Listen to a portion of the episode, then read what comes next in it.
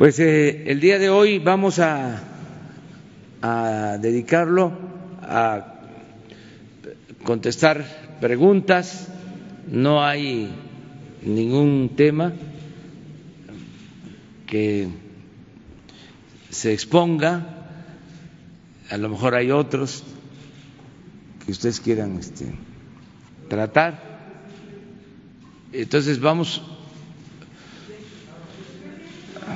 adelante. Buenos días, señor presidente. Juan Carlos Machorro, del portal Expo.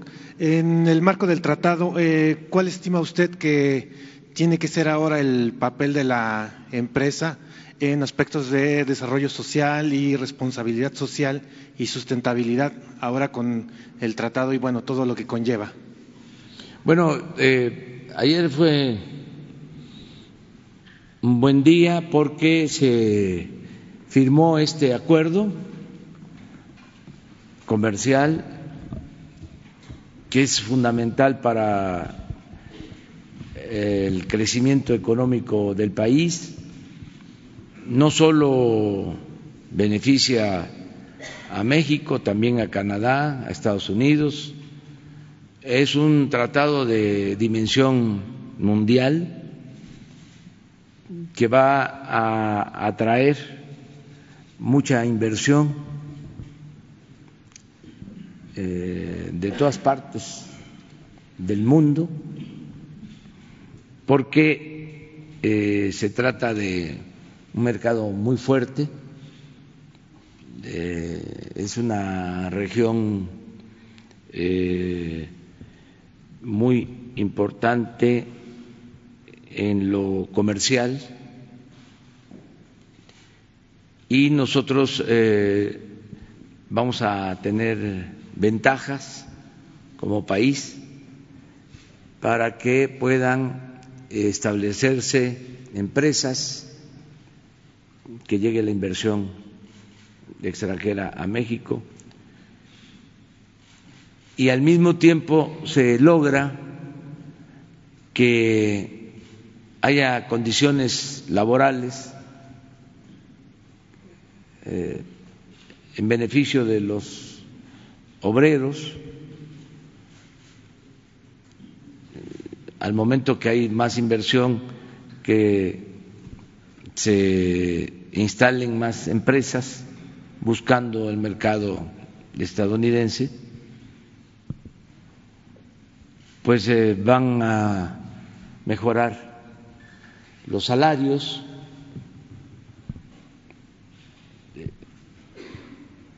independientemente de la política nuestra de aumentar eh, el salario, se va a demandar más mano de obra eh, y en muchos casos mano de obra calificada, especializada mejor pagada. Al mismo tiempo, no se va a permitir que haya sindicatos blancos, es decir, que eh, supuestos líderes sindicales negocien con las empresas a espalda de los trabajadores. Porque el compromiso, de acuerdo a la ley laboral nuestra y el adendum, el anexo al tratado, contempla el que debe de haber democracia sindical, el que tienen que ser tomados en cuenta los trabajadores, que no pueden firmar los dirigentes sindicales contratos a espaldas de los trabajadores, sin que los trabajadores conozcan las condiciones de salarios, las prestaciones, la cuestión laboral. Eso es un añadido importantísimo y lo mismo eh, lo que tiene que ver con el medio ambiente, como lo estás preguntando. De modo que fue un buen acuerdo. Pensaban algunos que no se iba a poder firmar. Aquí, si ustedes recuerdan, hubo una polémica con eh, Jesús Seade, nuestro representante, negociador, que es de primera, se debe a él en mucho que se haya firmado este tratado, porque es un experto y conoce al negociador de Estados Unidos y conoce a los negociadores de Canadá. Pero se acuerdan que vino aquí hace como un mes o veinte días y dijo que estaba pesimista. Y este yo sostuve que estaba optimista y que en diciembre se iba a llegar al acuerdo. Afortunadamente ya se logró esto, que es muy bueno para el país. Falta, desde luego, la eh, ratificación, en el caso del Senado. Quedamos que hoy mismo, si es posible, se envía al Senado, porque ellos eh, quieren eh, terminar el periodo de sesiones ordinario, creo que mañana o pasado mañana. Entonces, em, hay ya acuerdo porque se les consultó antes de firmar, se les eh, dio a conocer qué contenía el acuerdo y se puso como condición que no se firmaba nada hasta que ellos no dieran su anuencia. Entonces se cumplió con todo el procedimiento y ellos están eh, de acuerdo. Falta, desde luego, que de manera autónoma, independiente, soberana, decidan, porque es el procedimiento legal. Pero ya se avanzó mucho. Ayer estuvieron aquí eh, representantes de todos los partidos senadores, eh, representantes de todas las organizaciones políticas del país. Hubo un gran consenso, estuvieron también dirigentes obreros, dirigentes del sector empresarial, todos. Y eh, pues fue, creo yo, un buen día para el país. Ya salimos de esto. Eh, hay condiciones inmejorables para invertir en México. Esto nos va a ayudar mucho. Eh, una segunda pregunta, señor presidente. ¿De qué manera estima usted que las empresas que son más responsables y sustentables lograrán impulsar una mayor productividad al país en el marco del TEMEC? Muchas gracias. Bueno, eh, va a haber más competencia. Eh, yo creo que más ocupación de mano de obra, es decir, más empleo, mejores salarios y al mismo tiempo eh, más productividad y más cuidado al medio ambiente. Además, eso también se acordó, eh, el que se cuide el medio ambiente los eh, demócratas en Estados Unidos plantearon esos dos temas, la cuestión laboral y el medio ambiente. Y afortunadamente eh, hubo acuerdo porque coincide con lo que nosotros estamos llevando a cabo. Si ustedes revisan nuestro plan de desarrollo, pues se habla de la democracia sindical, de mejores condiciones salariales y de el respeto al medio ambiente. y en la legislación que se aprobó recientemente, la ley laboral, se trata este tema y las leyes de medio ambiente en el país pues son muy claras. Además existen convenios, acuerdos internacionales, hay un marco legal que debe de respetarse. Y eh, ya hay también en las empresas, hemos hablado más eh, conciencia de eh, que debe haber desarrollo sustentable, de que debe de producirse sin afectar el medio ambiente.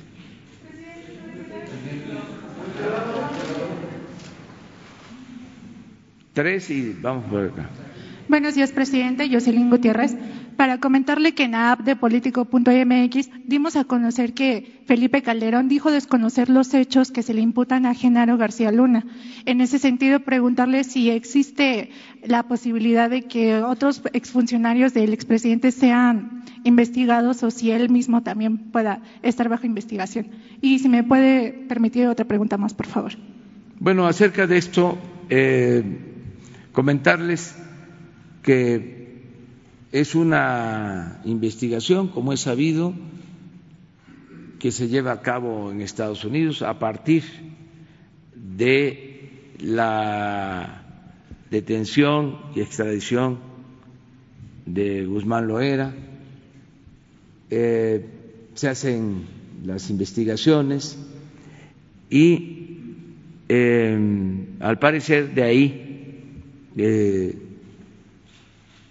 resulta eh, la implicación de Genaro García Luna. Ayer la Fiscalía en México emitió también un comunicado hablando de eh, abrir un expediente.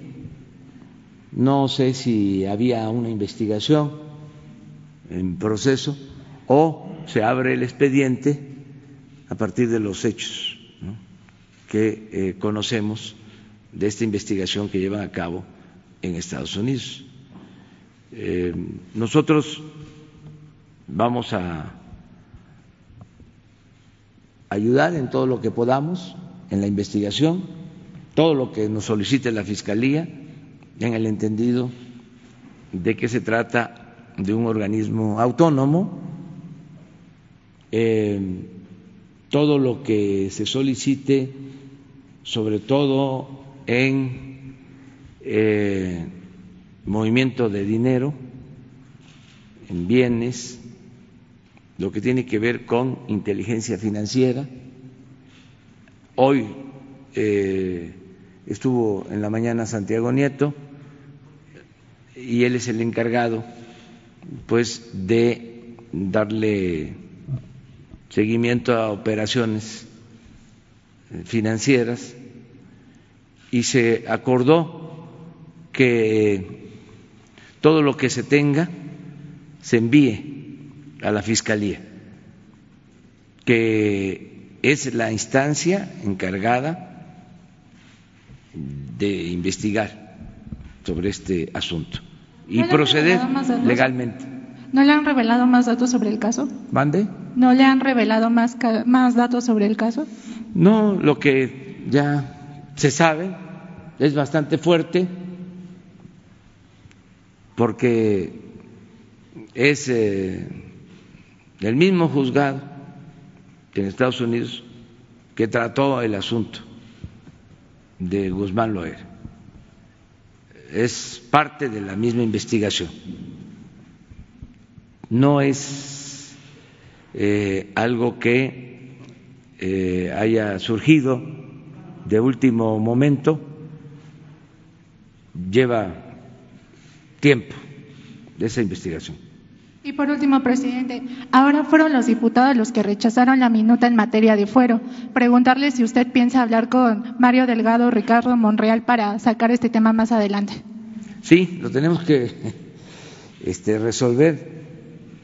Yo envié una iniciativa con este propósito para quitar el fuero y no hay acuerdo entre el Senado y la Cámara de Diputados.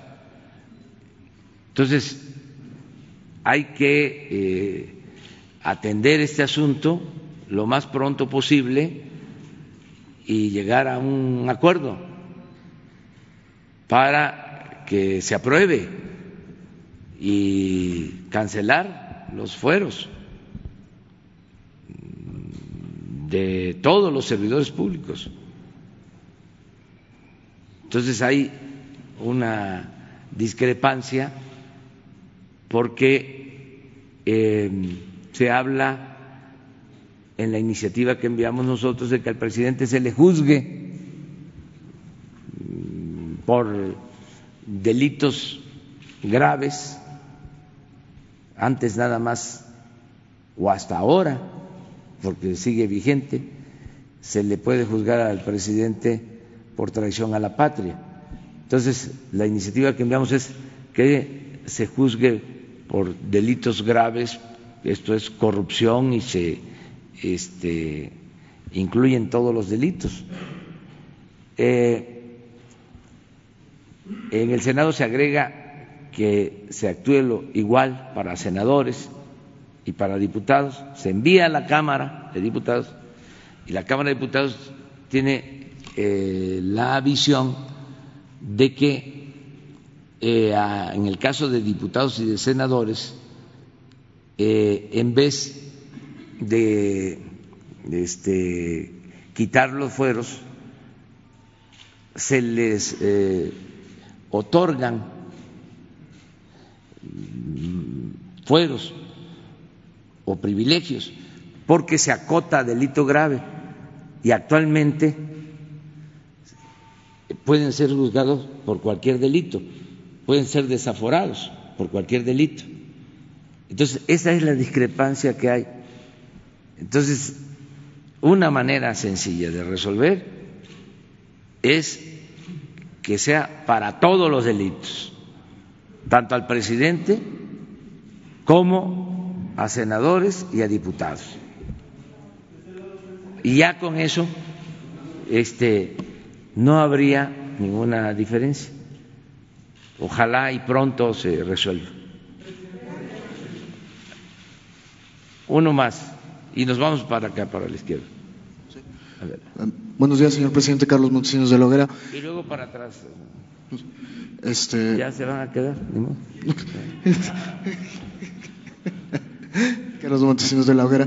Este, hablando de Santiago Nieto, antes de, de, la conferencia, de su llegada aquí a Palacio Nacional, le comentó a los compañeros de imagen y de Notimex que este, esta semana ya se habían congelado las cuentas de Genaro García Luna, este, nada más para corroborar esta información, si ya se le había notificado que se le habían congelado las cuentas al secretario de Seguridad de Felipe Calderón, y si me permite este, insistir en la pregunta de la compañera de político, este, si esta investigación podría llegar hasta el expresidente y a otros funcionarios de su sexenio. No sé, mire, sobre eh, que vaya a concluirse sobre la investigación, está iniciando. Eh, cuando se trata de una investigación de este tipo, pues es lo mismo que sucedió cuando inició lo de Guzmán Loera se investiga, se escucha testigos, hablan todos. En Estados Unidos tienen un sistema donde em, se reducen penas si este, se dice la verdad o si se colabora entonces hay que esperar eh, qué va a declarar García Luna, eh, cómo se va a defender.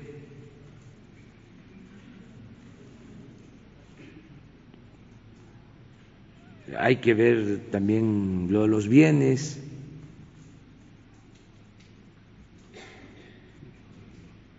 Y no deja de ser presunto.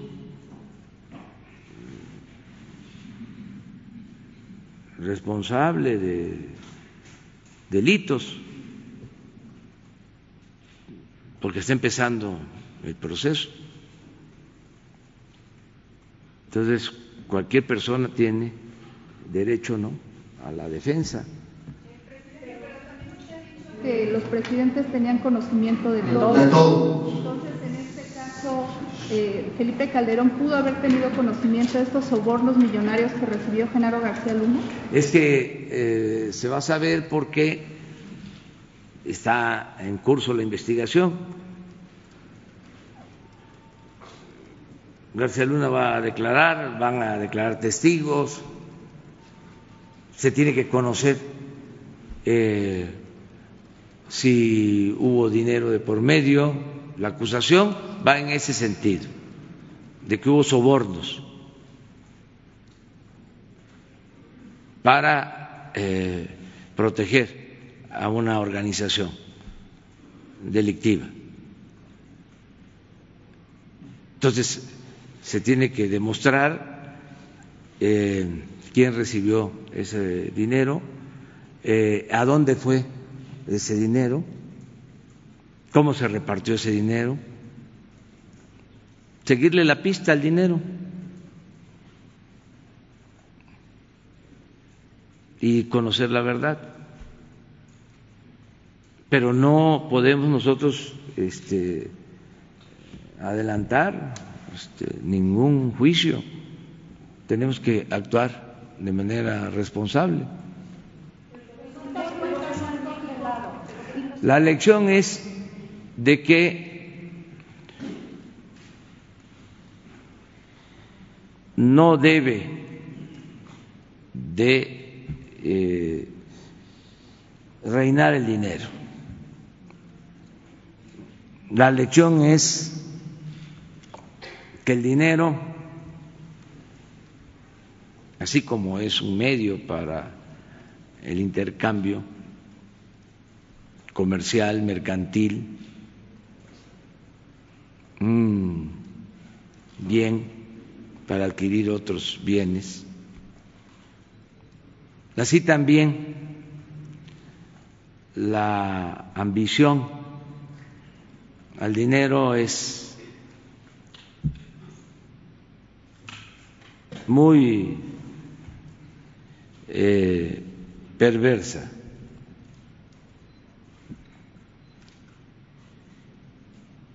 Antes se decía que el dinero era la mamá del diablo, ahora hay que agregar, el dinero es la mamá y el papá del diablo.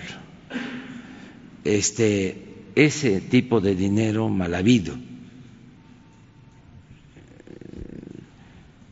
Siempre hablamos de que el dinero no es la felicidad, no es la felicidad acumular bienes materiales, riquezas. La verdadera felicidad es estar bien con uno mismo, estar bien con nuestra conciencia y estar bien con el prójimo. Cuando estaban excomulgando a Hidalgo, les dijo a los que lo juzgaban, para ustedes, los representantes de los oligarcas, el único Dios que tienen es el dinero. Entonces, tener cuidado con eso, con esas ambiciones. No eh, a lo material. Por eso es tan importante la honestidad. Es un valor supremo. Y a veces se olvida. El dinero puede generar felicidad, pero transitoria, efímera.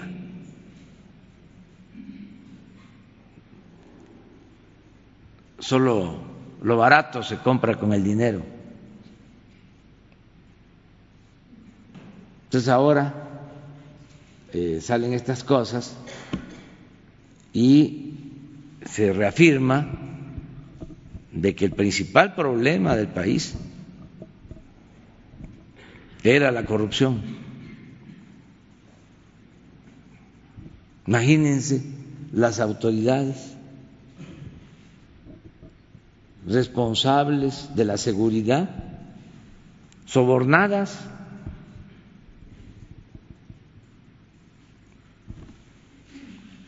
ahora sí que este qué garantía para los ciudadanos si no hay una frontera entre autoridad y delincuencia si la autoridad está al servicio de la delincuencia pues no hay ninguna posibilidad de garantizar la paz y la tranquilidad. Por eso insistimos mucho en la honestidad y nos dicen, sí, sí, sí, está bien, pero eso lleva tiempo, eso no resuelve. Decimos hay que fortalecer valores culturales, morales, espirituales. Sí, sí, sí, sí, sí, está bien. Sí, pero eso es este, predicar. Eso no resuelve el problema. Tiene que haber empleo, tiene que haber bienestar. Sí, sí, sí, sí, sí, pero eso lleva tiempo.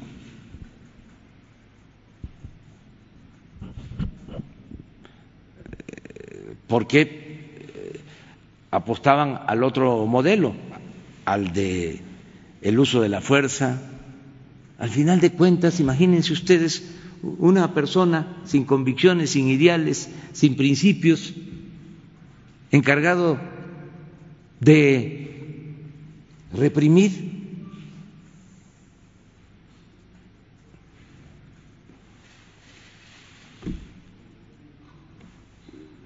pues no tiene ningún límite en general, en general. Las indagatorias en el caso de la Fiscalía llegan hasta Calderón, ¿usted se opondría en el, tema del punto final? ¿Se opondría que se investigara Calderón? Tiene que este, conocerse la investigación al final, no adelantar juicios. Hay que esperar, pero ni modo que si hay una implicación este, nosotros eh, lo defendamos, porque seríamos cómplices. Ya dijimos, no a las persecuciones, no es muy fuerte la venganza, pero también no soy cómplices, cómplice de, de corrupción de nadie. Pero eso no significa que este, esté él involucrado. Eso hay que esperar a la investigación. Pero ya había informe, señor, de la, de la Secretaría de la Defensa en torno a García Luna. ¿Cómo? ya había informes sobre el actuar de García Luna desde la Secretaría de la Defensa en el 2015, en el 2012. ¿Esto se va a usar? Todo lo que se tenga de información se va a pasar a la Fiscalía. Todo. gobierno de Estados Unidos No, ese es el otro, ¿no? También que este, eh, se anda diciendo de que ahora que vino el procurador, eh, se llegó a un acuerdo con él acerca de lo de García Luna. Pues no. Primero porque no me corresponde a mí tratar este asunto. Eso es de la Fiscalía. Si ellos tenían la investigación, el procurador se reunió con el fiscal, no estuve yo presente en el encuentro, no sé si se trató, eso lo tiene que plantear este el fiscal. No. Nada. asegurado Marcial Luna aquí en México cuánto asciende? ¿Cómo? El numerario asegurado Marcial Luna cuánto asciende aquí en México. ¿Cuántas cuentas? ¿Por qué monto? No sabemos exactamente. Eh, en unos días más se va a conocer porque se solicitó a los bancos y tienen un plazo para eso. Eso eh, me acaba de informar sobre este asunto Santiago Nieto. A la puerta de un maxi proceso con la detención de García Luna, eh, porque bueno, García Luna hay que recordarlo, viene desde Fox, fue cabeza de la AFI, hasta un himno le hizo a la AFI para que tuviera eh, espíritu de cuerpo y después viene con la Secretaría de Seguridad Pública. Era sabida la confrontación entre García Luna y Santiago Vasconcelos. Se decía en la antes Procuraduría General de la República que García eh, Luna defendía a Joaquín El Chapo Guzmán y que el resto del asiedo se dedicaba a combatir al resto de las organizaciones criminales. ¿El gobierno de México qué investigó, qué ha investigado respecto de esto? Sí, Nosotros no este, hicimos ninguna investigación sobre esto. No, no, eh, solo lo que tiene que ver con eh, las cuentas, que eso corresponde a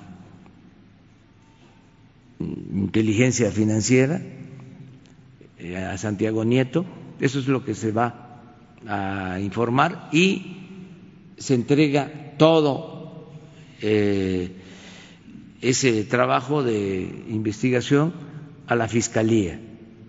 Eso es lo que se tiene nada más.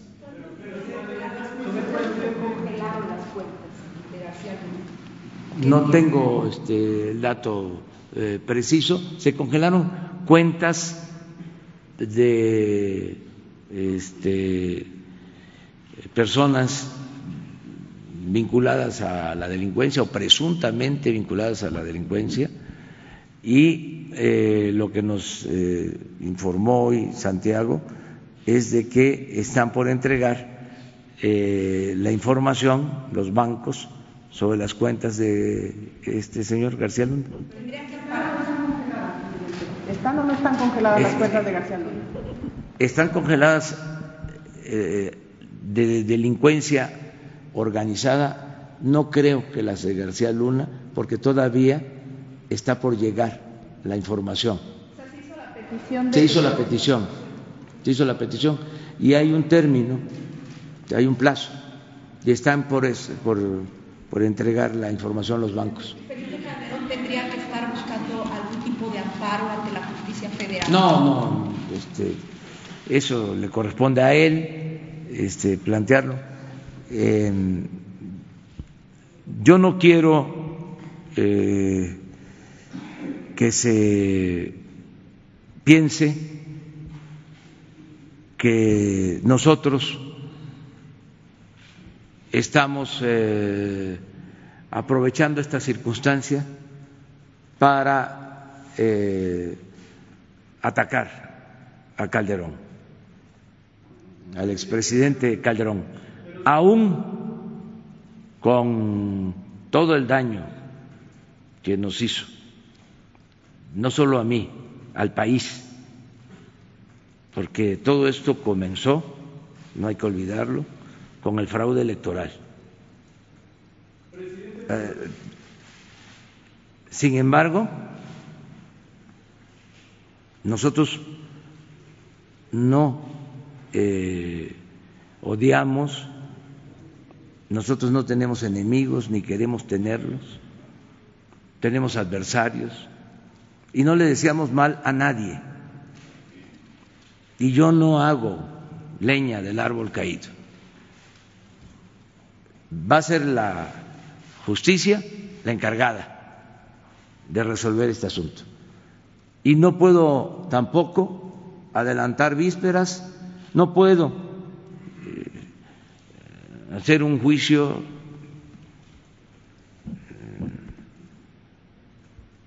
lapidario no puedo eh, hacer un juicio sumario, no puedo condenar a nadie, ni a Calderón ni a nadie. Inclusive García Luna, repito, es presunto responsable de delito. Y hay un proceso iniciado. Nosotros no eh, vamos a utilizar el gobierno para perseguir a nadie, nunca lo hemos hecho, es un asunto de principios. No vamos a fabricarle delito a nadie. Yo entiendo que piensen que estamos nosotros actuando en este caso porque no nos conocen o este, no quieren reconocer que tenemos autoridad moral. Y lo cierto es que es una derrota a un régimen autoritario, corrupto. Es un elemento de prueba de que ese modelo fracasó. Porque todavía hay quienes insisten, insisten en que esa era la opción, esa era la alternativa. Yo recuerdo que cuando nosotros estábamos en la oposición planteando que se detuviera la guerra, porque tengo pruebas, fui de los primeros, sino que, sino el primero en, este, oponerme a esa estrategia irresponsable.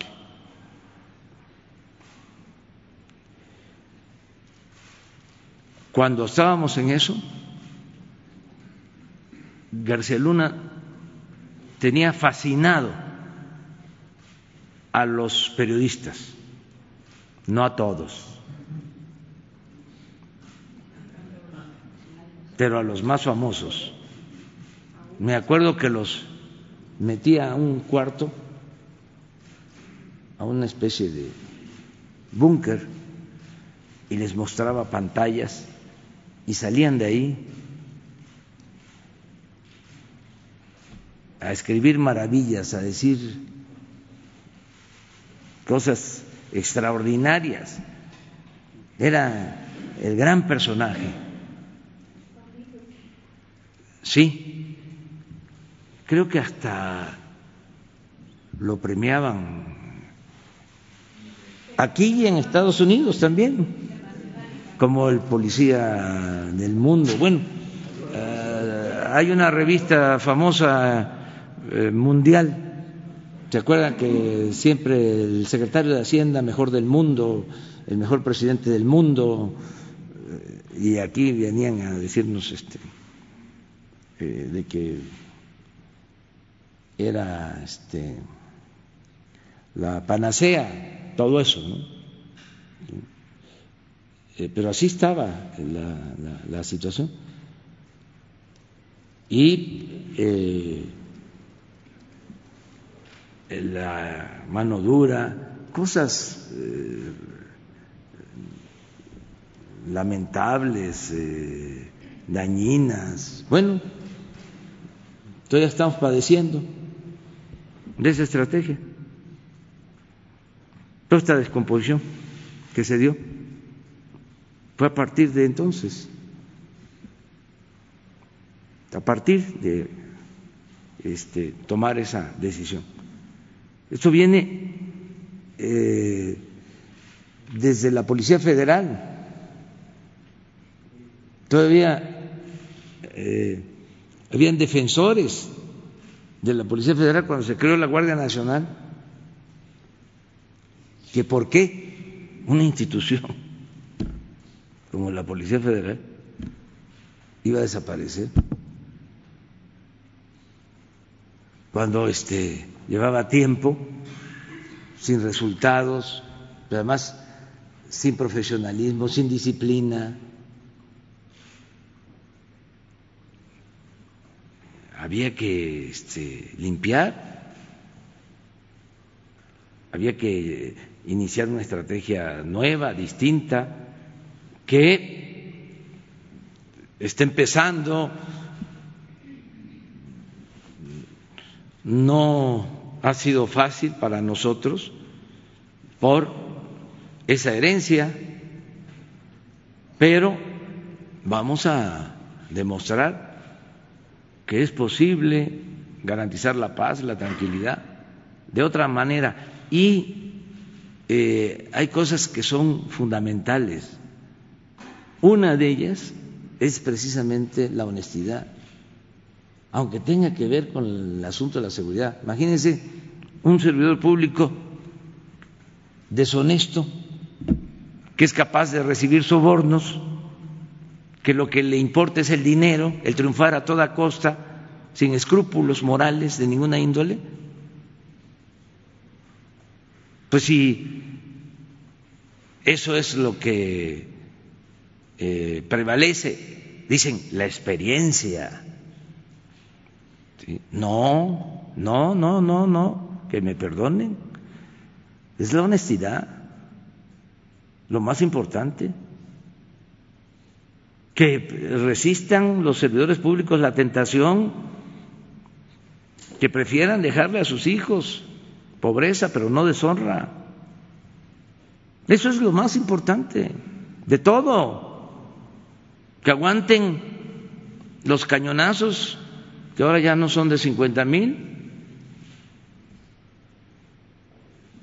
no es como la época del presidente Obregón, de los cañonazos de 50 mil pesos. Ahora son más fuertes. Entonces, una gente sin principios, sin ideales, que lo vuelve loco el dinero, lo material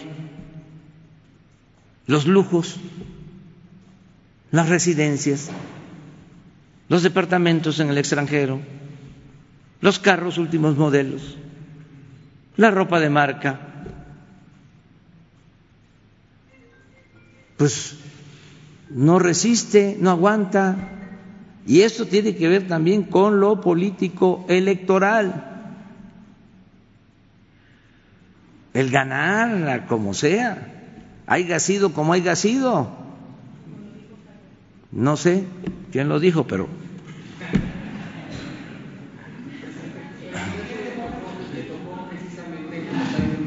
está tocando la herencia, ya usted incluso, todo los, la cantidad de miles y miles de muertos.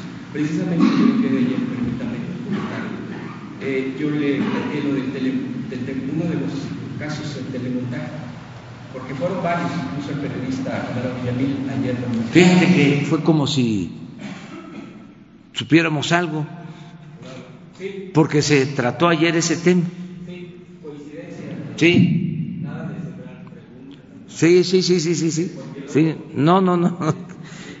Yo me acordé de eso, el transcurso del día. Sí, eh, precisamente, presidente, eh, permítame eh, plantearle concreto. Guadalupe Vallarta, la hermana de, porque ese fue el tema que yo le planteé aquí, eh, la entrevistaron el día de ayer en la tarde, a propósito de toda esta vorágine de notas de García Luna.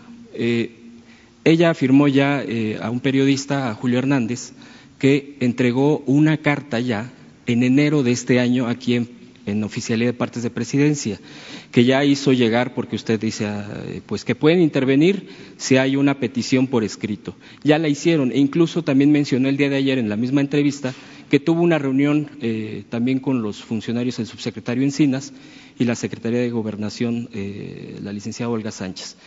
Pregunta, porque ellos ya hicieron esa carta de acuerdo a la declaración de ayer eh, pública de la hermana de Israel Vallarta estaría dispuesto a, recibir a la hermana, a los familiares de Vallarta, como lo hizo con los integrantes de la familia Levarón? Sería concretamente mi pregunta. Quizá eh, yo no, pero sí, le daré instrucciones desde ahora eh, a la licenciada Olga Sánchez, para que lo reciba los familiares.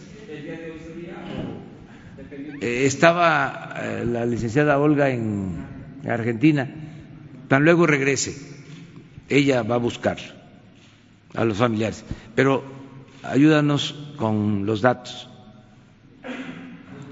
¿Sí? Nada más para que este, la licenciada Olga eh, los busque de inmediato. Solo para precisar, decía usted que se cancelaron se congelaron algunas cuentas, decía usted que se congelaron algunas cuentas vinculadas con criminales. Entiendo que serían personas vinculadas también con García Luna. No sé exactamente. ¿O por qué se congelaron estas cuentas? Porque se ha venido haciendo eh, en el transcurso de este tiempo, cuando eh, la coordinación, la dirección de eh, investigación financiera considera de que hay posibilidades de lavado de dinero. no tienen que ver con este caso. No necesariamente, no, no. Eh, lo de García Luna, eh, lo que informó hoy este, Santiago, es que está en espera de que los bancos entreguen la, la, la, este, la información que tienen. Ya se solicitó, eso fue lo que planteó él.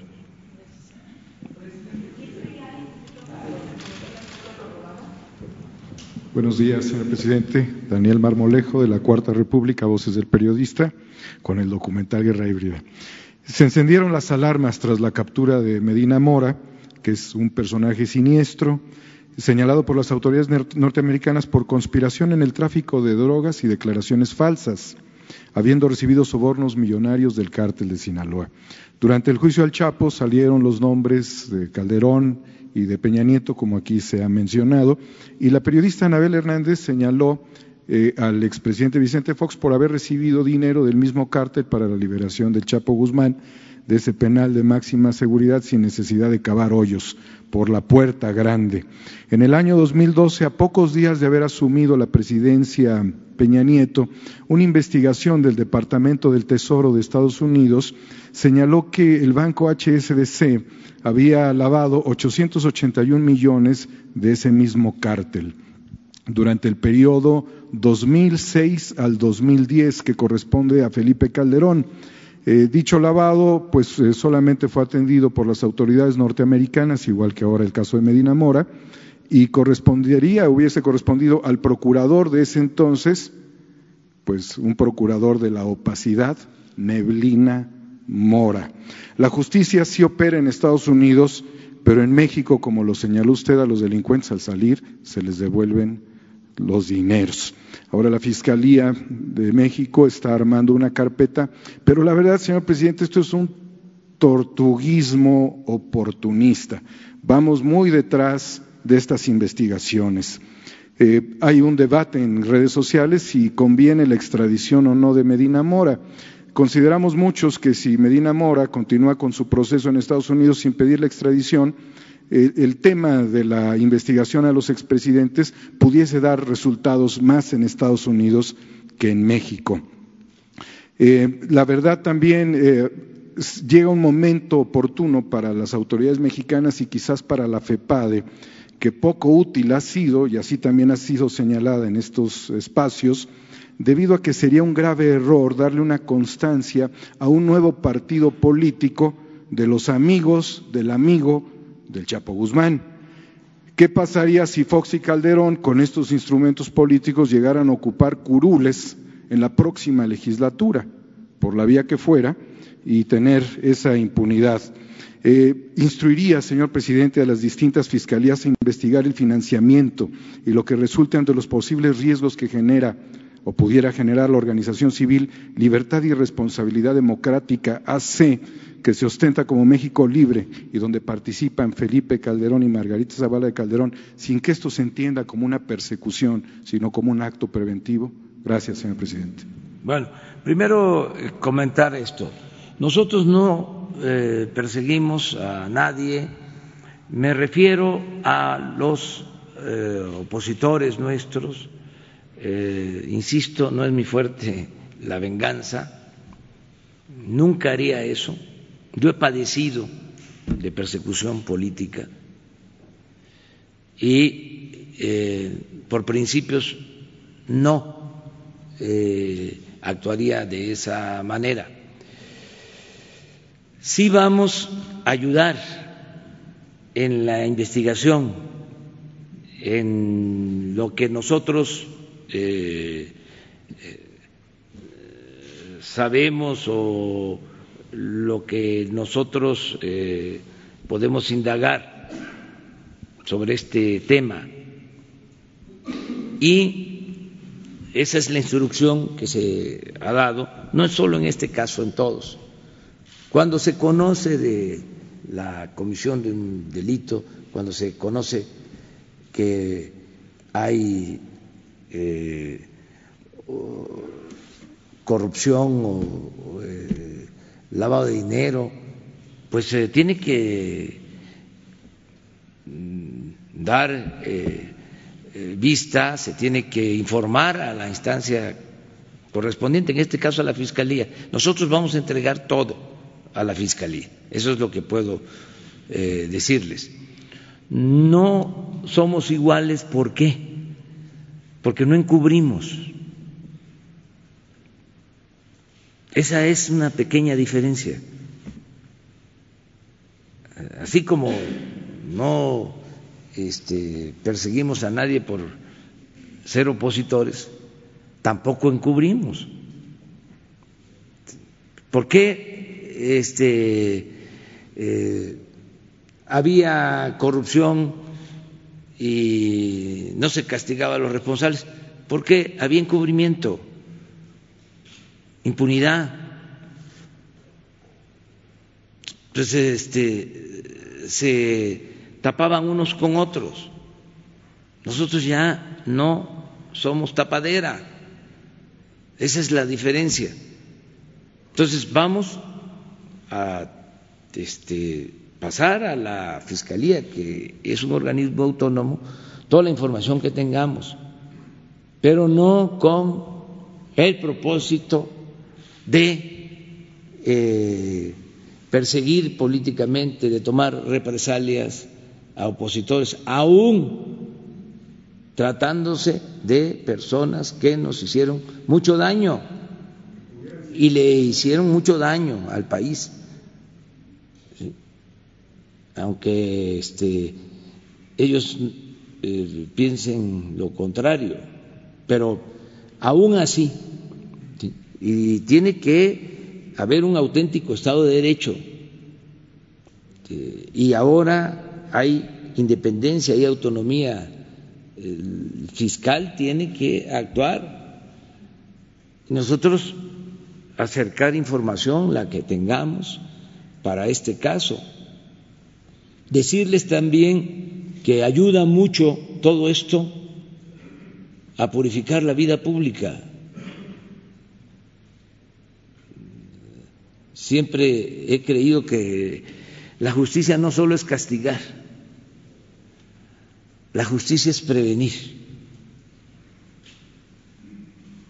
es castigar, pero sobre todo prevenir. En ese sentido, es muy bueno esto, para que los que se sentían intocables y pensaban que con el dinero, con las influencias, lo podían todo, pues que se den cuenta de que no es así.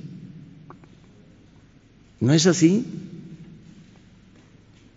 Eh, y también nos ayuda en el caso de los medios de comunicación para darle atención a las buenas investigaciones periodísticas.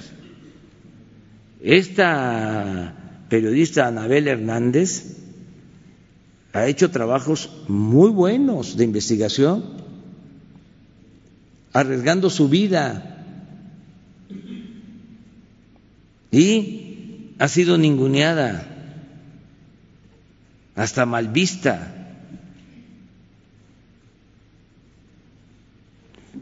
Porque ese periodismo no se hacía, o se hacía y eh, se veía como algo marginal. Ahora es como para reconocerle de que ella ha estado tratando el tema.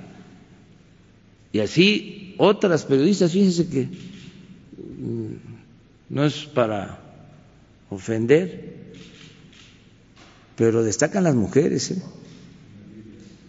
Ana Lilia, sí, es otra que ha hecho investigación en situaciones también así delicadas. Entonces, eh, señalando a, no, sí, y la corrupción, porque al final de cuentas es corrupción, es este eh, eh, dinero del dinero, la ambición al dinero. Muy bien. Gracias, presidente. Claudio Caranza, de la organización Poder. Antier, hablando de investigaciones, sacamos un reportaje especial sobre la nueva, mina, la nueva presa de Jales en Buenavista de, del Cobre de Grupo México. Eh, y cómo esta nueva mina, esta nueva presa amenaza a los pobladores que de por sí ya están, eh, llevan cinco años en la lucha por la remediación efectiva del derrame de cobre de 2014. Profepa y Semarnat dijeron a las comunidades el 6 de septiembre que habían hecho una inspección en Buenavista del Cobre, incluida esta nueva presa, y que harían público el dictamen en octubre. El 11 de diciembre, es 11 de diciembre y eso no ha sucedido, no se ha hecho público ese dictamen. Mi pregunta es por qué el gobierno, su gobierno, no ha detenido esta presa de Jales que es capaz de, almacenar muchísimos, eh, muchísimos desechos tóxicos. Y si la remediación por el derrame de 2014 no ha sucedido y no ha sido efectiva, ¿por qué se continúa con esta presa de Jales que pone una nueva amenaza en la comunidad de Sonora? Y otra pregunta después, gracias. Bueno, este, quedamos en que vamos a Sonora, se pospuso por lo de ayer, voy mañana para allá y eh, me va a presentar un informe el secretario de Medio Ambiente eh, sobre eh, contaminación minera. mañana vamos a informar sobre esto.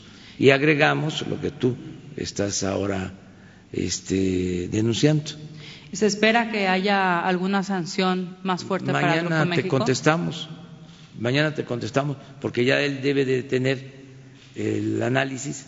La vez pasada que aquí se eh, planteó este asunto, yo hablé con él y ya eh, han ido, han hecho trabajo este, de investigación y están eh, por resolver sobre este asunto. Mañana entonces estará con usted el secretario Víctor Toledo. Sí, va a estar con nosotros o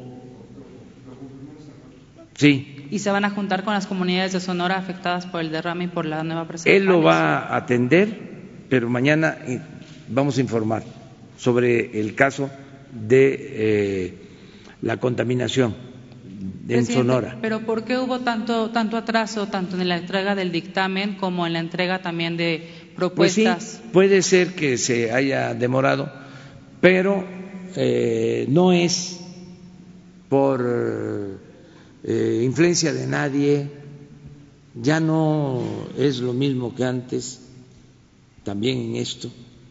Ahora puede ser que tarde la justicia, pero llega. Pero entonces hasta ahora no sabe si va a haber una nueva sanción para Grupo México. Es que no me puedo adelantar a lo que van a eh, determinar en la Secretaría, Lo que sí le puedo decir es que le tengo toda la confianza a Víctor Manuel Toledo, que es ambientalista, que es defensor de la naturaleza más que muchos y que es una gente honesta y recta. Entonces, mañana ya vamos a saber sobre esto. Sí, pero que sí vaya a Sonora porque también los ha dejado plantados a la gente de Sonora varias veces. Bueno, vamos a... Él me ha dicho que ha ido. De hecho, el del 22 al 29 de octubre fueron las áreas de participación ciudadana de Semarnat y Profepa y ellos dijeron que usted había instruido al secretario a que iba a ir, a que fuera a finales de noviembre a entregar precisamente resultados de esas sesiones de trabajo con las comunidades y el secretario no ha ido hasta ahora. Pero va a ir, va a ir y, va y se va a resolver. ¿Cuál es su promesa para la gente de, de Sonora? De que va a haber justicia y de que nosotros cumplimos los compromisos.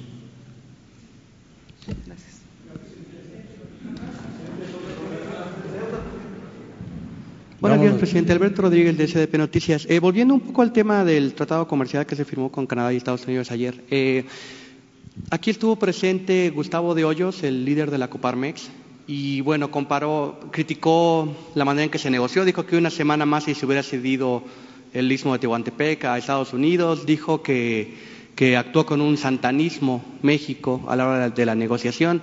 Curioso porque Santana fue presidente seis veces, eh, Gustavo de ellos va a ser presidente cinco veces de la Coparmex. Pero ¿Cuántas veces? Seis veces Santana y cinco veces. No, seis veces. Bueno, a lo mejor tengo mal el dato, en fin. Eh, pero bueno, ¿qué opinión tienes? Eh, qué, ¿Qué le responde a, a Gustavo de Hoyos, que dice que usted es el presidente que más ha cedido ante Estados Unidos desde Santana? Pues que este eh, respeto su derecho a manifestarse y no comparto su punto de vista. Si a esas vamos, yo diría que él está eh, haciendo eh, campaña política porque quiere ser candidato de un partido conservador en Baja California. Si a esas vamos y es un indicio nada más por su comportamiento, porque no representa realmente a los empresarios. Es como una especie de dirigente de un partido, pero tiene todo su derecho de manifestarse. Y en, un segundo tema, eh, ¿ya se tiene previsto cuánto va a subir el salario mínimo el año que entra? Precisamente la Coparmex y otras organizaciones empresariales hablan de que se puede dar un aumento al salario mínimo del, mismo monto de 16% que se dio en ese año o incluso más. En ese sentido, en un tema parecido, hay una organización de empresas que acordaron no dar salarios menores a 6.500 pesos a todos sus empleados. Están algunos bancos, algunas empresas grandes, sobre todo de, de Monterrey, casi todas. Eh, ¿Usted invitaría a que otras empresas vayan más allá del salario mínimo y den como suelo, como piso, 6.500 pesos mensuales? Sí, este, vamos a llegar a un acuerdo como se logró para este año. Estamos ya trabajando en eso. Un acuerdo eh, el sector obrero y del sector empresarial. Y vamos bien en este acuerdo para buscar un consenso. Desde luego tenemos que ser respetuosos de lo que también decida, porque es la instancia legal la comisión para la definición de eh, el salario mínimo. Pero ya vamos a, a, resolver y vamos bien y hay buen ánimo, ya hay disposición de todos de que se mejoren los salarios. Pero es en su momento se va a dar a conocer esto. Ya se está trabajando Y también, además de la fijación del salario mínimo, del aumento en el salario mínimo, eh, hay libertad para que todas las empresas puedan eh, aumentar más el salario. Eso ya es una situación que corresponde a cada empresa. Em, pueden ir más allá de lo que establezca la ley en eh, esta nueva ética de las empresas de tratar bien a sus trabajadores. Y ya está sucediendo en México de que hay empresas, inclusive bancos, que están eh, resolviendo darles eh, más sueldos, más salarios a los trabajadores, mejores prestaciones. Yo celebro esto y hay que reconocerlo. Pero en la fijación del aumento del salario sí es un acuerdo entre las partes y ya pronto se va a tener eh, una propuesta.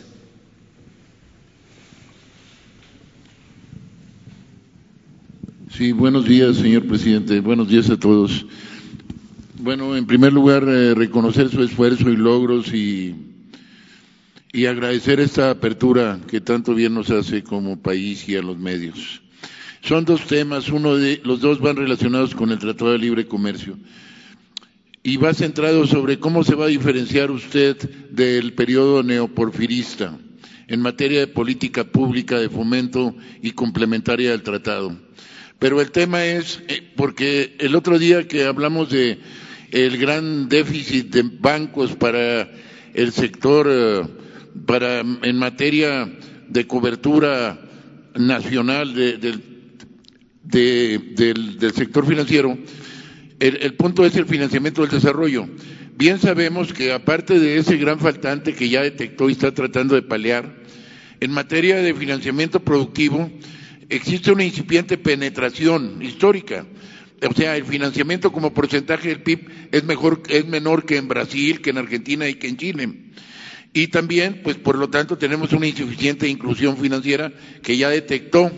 ¿Cómo se va a diferenciar al periodo neoclásico de teoría del laissez-faire, laissez-passer, dejar hacer y dejar pasar con una economía de bienestar?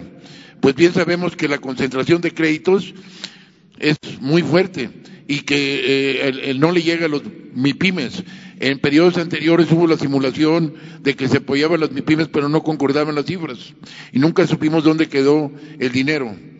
Es un alto porcentaje de ganancia. El spread, denominado spread, diferencia entre la tasa activa y la pasiva es mayor hasta tres veces que en muchos lugares en el resto del mundo. Y bueno, pues también una desigualdad regional. Hay regiones que no hay financiamiento del desarrollo privado. Y pues tenemos un año, me apena decirlo, sin presencia de Bancomex. Bancomex en los periodos anteriores no cumplió con su misión. Por el contrario, andaba buscando fondos para dárselos al Ejecutivo en lugar de fomentar el comercio. Existe el antecedente histórico del Instituto Mexicano del Comercio Exterior, que fomentaba la apertura y fomentaba la exportación.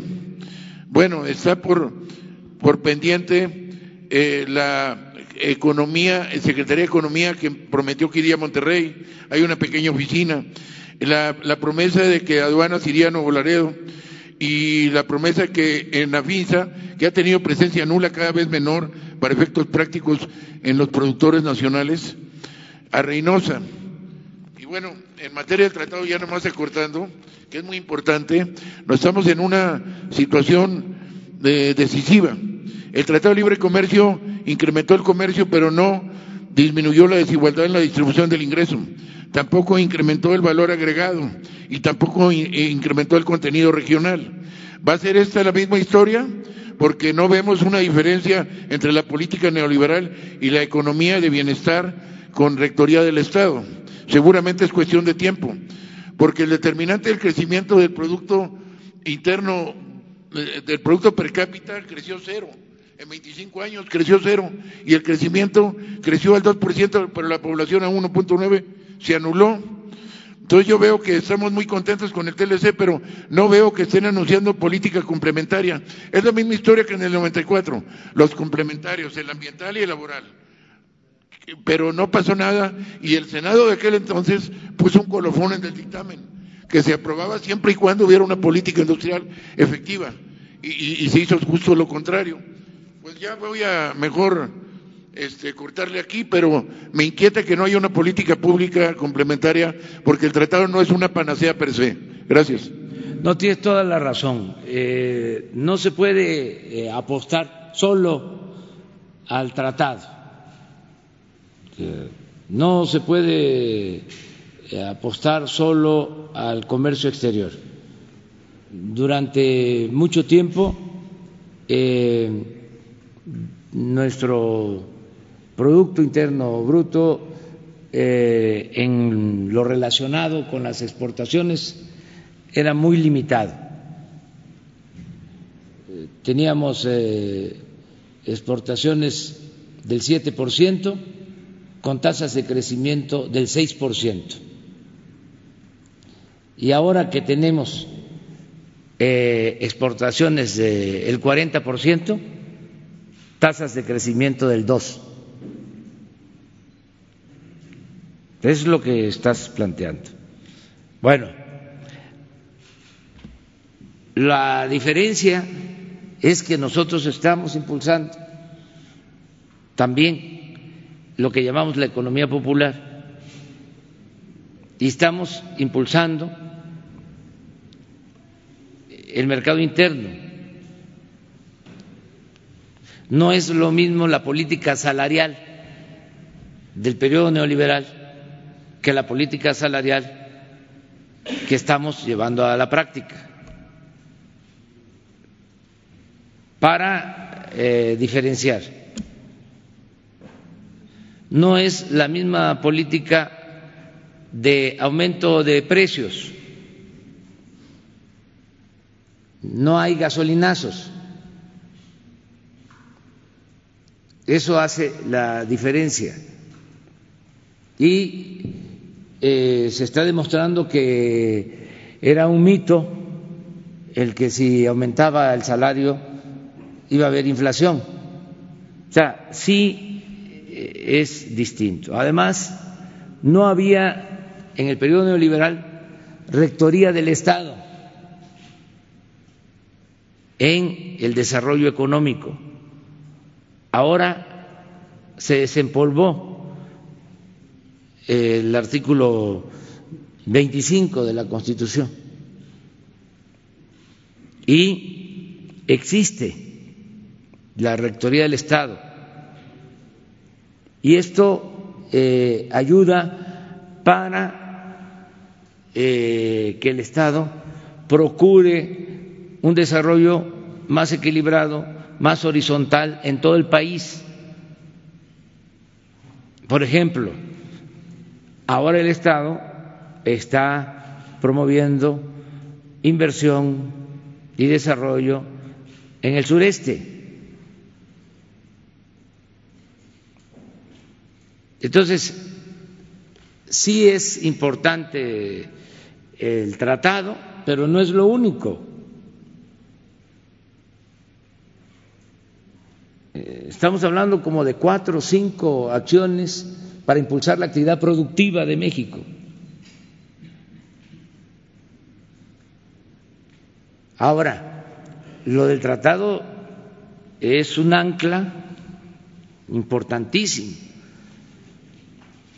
independientemente de los resultados, si va a llegar la inversión o no va a llegar la inversión, el no tener el tratado o la incertidumbre que generaba el que no se firmara el tratado nos afectaba. Al momento que ya este, se firma, hay confianza. En un mundo en que prevalecen las confrontaciones comerciales, en un mundo en donde se están limitando las inversiones, nosotros logramos este acuerdo, que es económico, que es comercial, y ayer lo dije, también político, porque se invirtió mucho en política, en eh, mantener buenas relaciones con el primer ministro Trudeau, que se portó muy bien, se ha portado muy bien en un plan de colaboración, de apoyo. Y ha sido también importantísima la participación del presidente Donald Trump, porque si estuviésemos confrontados con el presidente Trump, pues no se firma el tratado.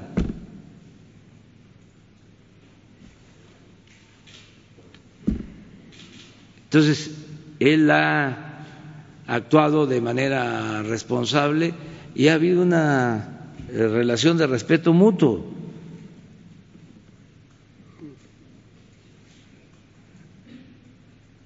Sin, también es importante decirlo, eh, comprometer nuestra soberanía. Ahora ya les puedo contar de que cuando estábamos en la transición como observadores, se estaba ya negociando el tratado y había un capítulo sobre energía. Que nos apergollaba, nos ataba, nos quitaba nuestra soberanía en materia energética. Y hubo una oposición nuestra y se rompieron las pláticas, como una semana.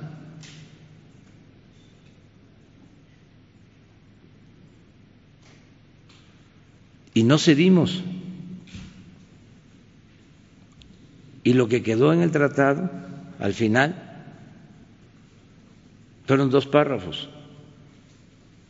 Y lo que dicen esos dos párrafos es de que México es un país libre, independiente, soberano y que tiene el manejo pleno de sus recursos energéticos, en especial del petróleo. Eh, es, y era así el anexo,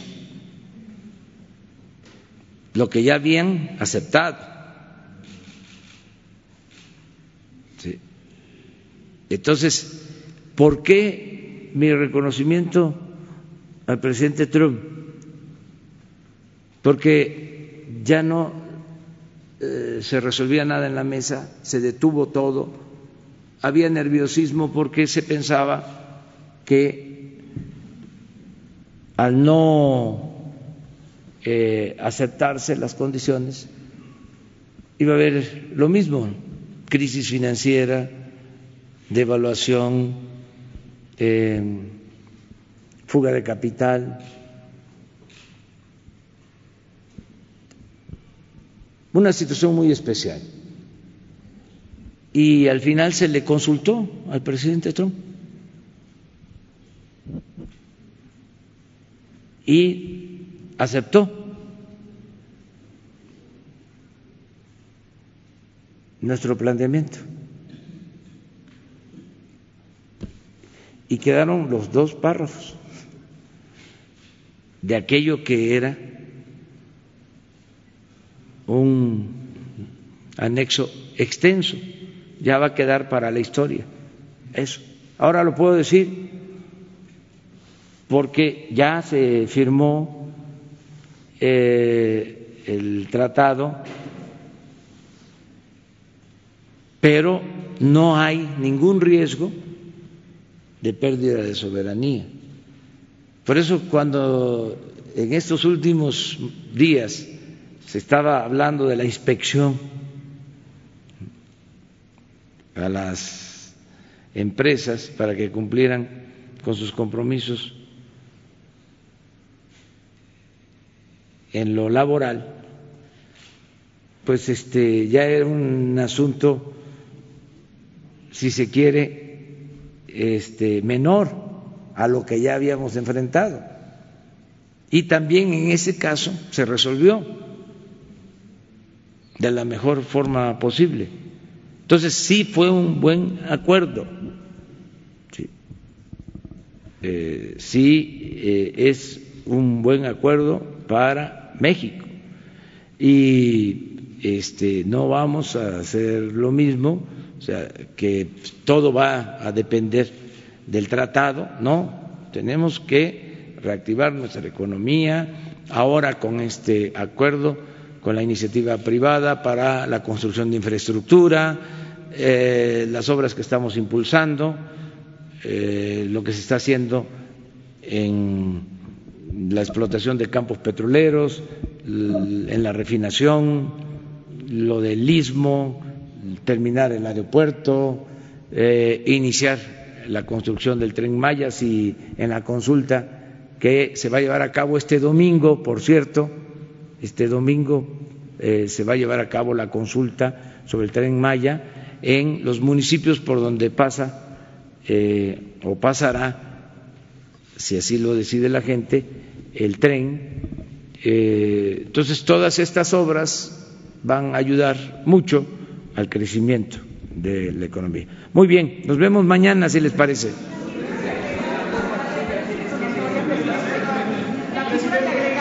Quedamos en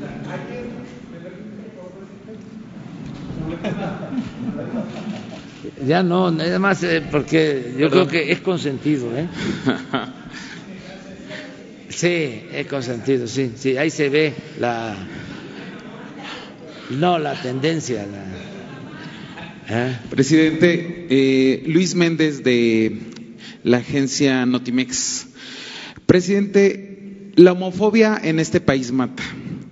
Eh, los asesinatos de las personas pertenecientes a la comunidad LGBTTI en México, de acuerdo al informe Violencia Extrema presentado por la organización Letra S, de 2013 a 2018 se asesinaron a un total de 473 personas solo por pertenecer a esta comunidad, a esta población de la diversidad sexual. En lo que va de su sexenio, 28 personas de este colectivo han sido asesinadas. Ayer, presidente, un grupo denominado como zapatistas golpearon a personas de la diversidad sexual en Palacio de Bellas Artes e intentaban quemar una obra de arte o una obra en donde se hace una representación de Emiliano Zapata. ¿Cuál es el posicionamiento del presidente ante estos actos homofóbicos? Bueno, que no debe haber crímenes de odio, eh, lo repruebo, este,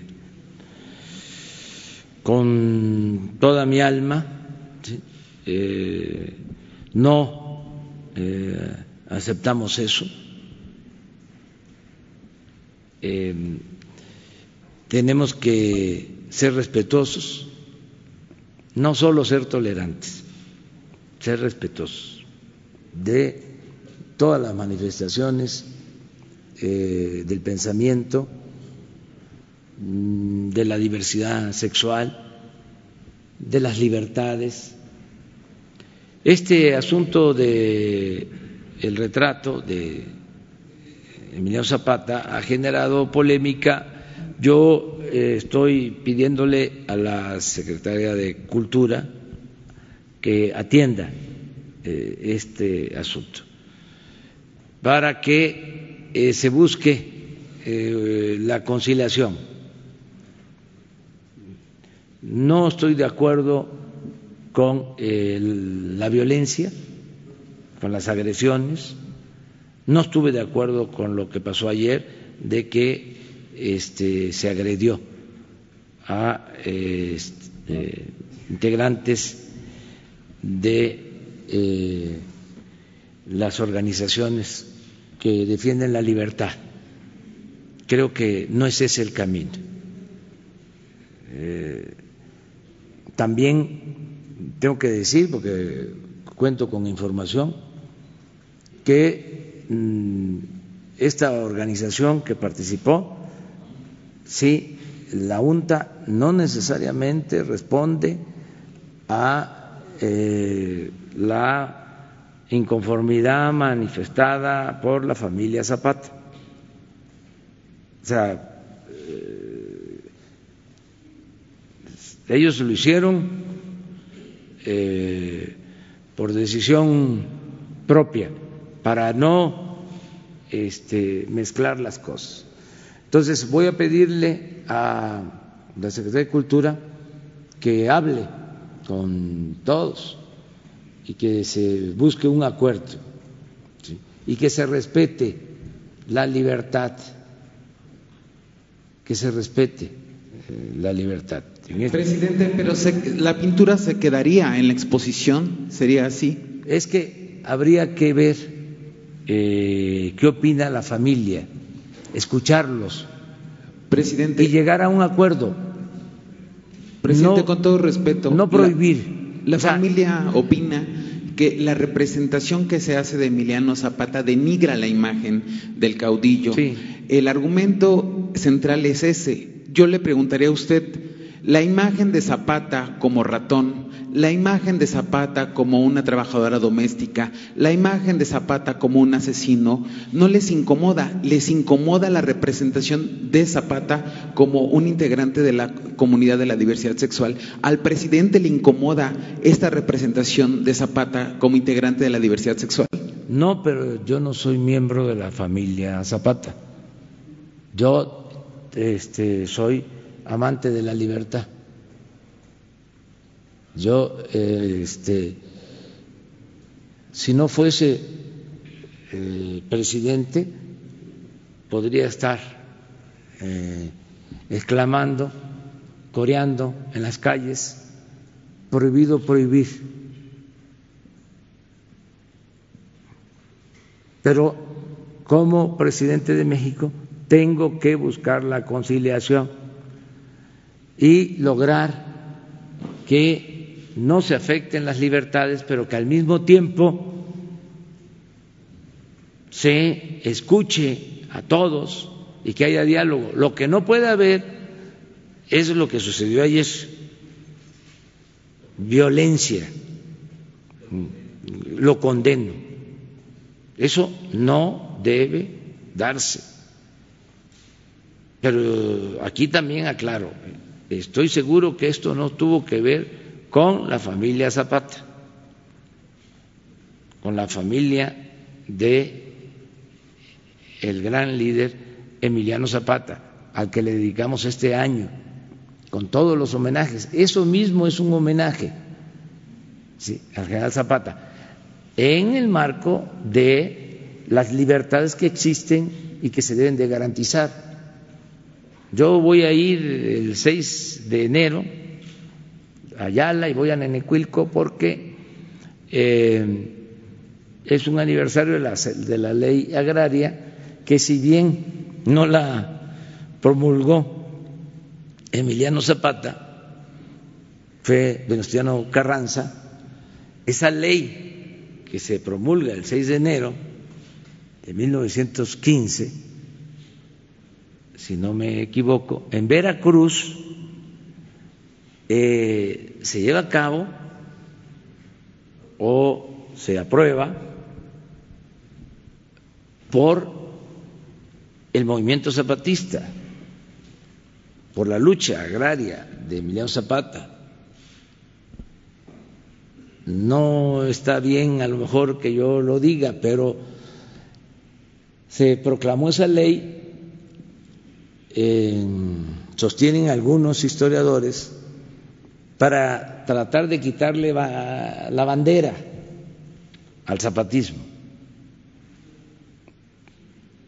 Eh, esto suele pasar, los movimientos sociales empujan y aunque no sean los movimientos los que lleven a cabo los cambios, es por los movimientos que se llevan a cabo las transformaciones, por los movimientos ciudadanos, por los movimientos sociales.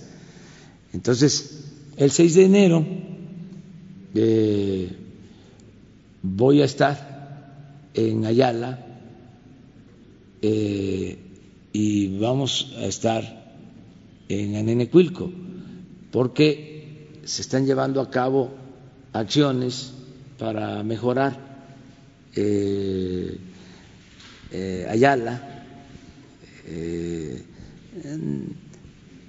homenajear de esa manera.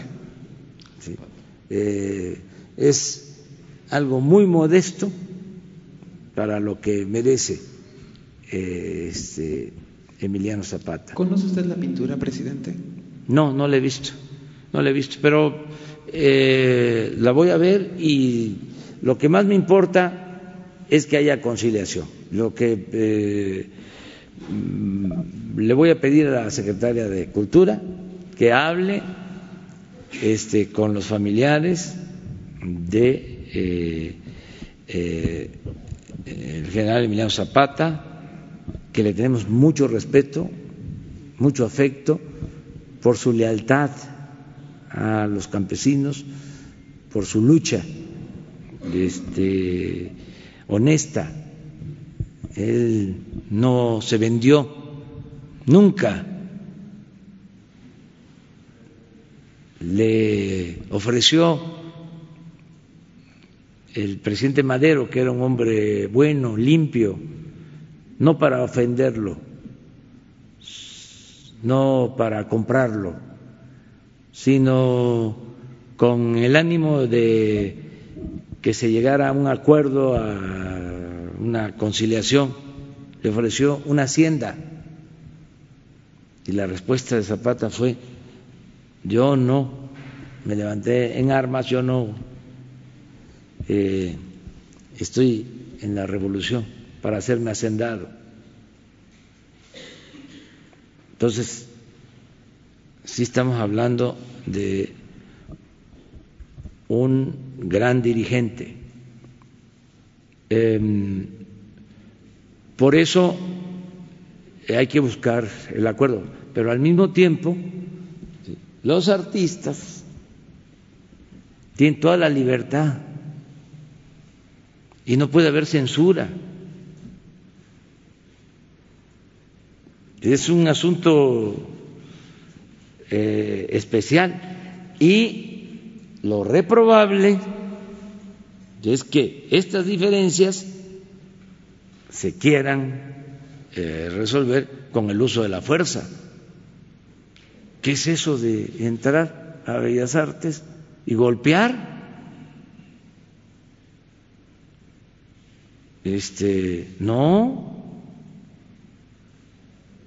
Eh, eso eh, es totalmente reprobable. Entonces, buscar un acuerdo, yo creo que se va a lograr. Conozco a la mayoría de los miembros de la familia del general Emiliano Zapata y es gente de primera, todos, todos, todos, todos.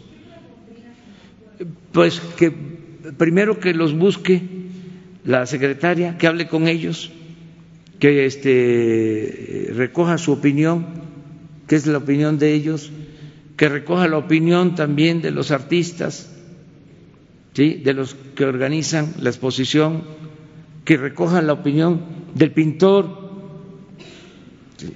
y alguien sí tiene que este, ayudar. Alguien tiene que ayudar. O sea, estoy seguro de eso. Estoy seguro. Hay formas, siempre hay formas. Si hay respeto. O sea, que se escuchen. A veces lo que hace falta es eso, porque hay incomunicación y ahí es donde entran los oportunistas, porque no deja de haber en este asunto oportunismo. Y eh, otros propósitos, otros propósitos. Entonces, por eso hay que atender hoy mismo el asunto. Ah, claro que sí, todos, y aquí también, en Palacio Nacional, y en todo México, en todo el país. Y eh, se condena los crímenes de odio. Muy bien, nos vemos mañana.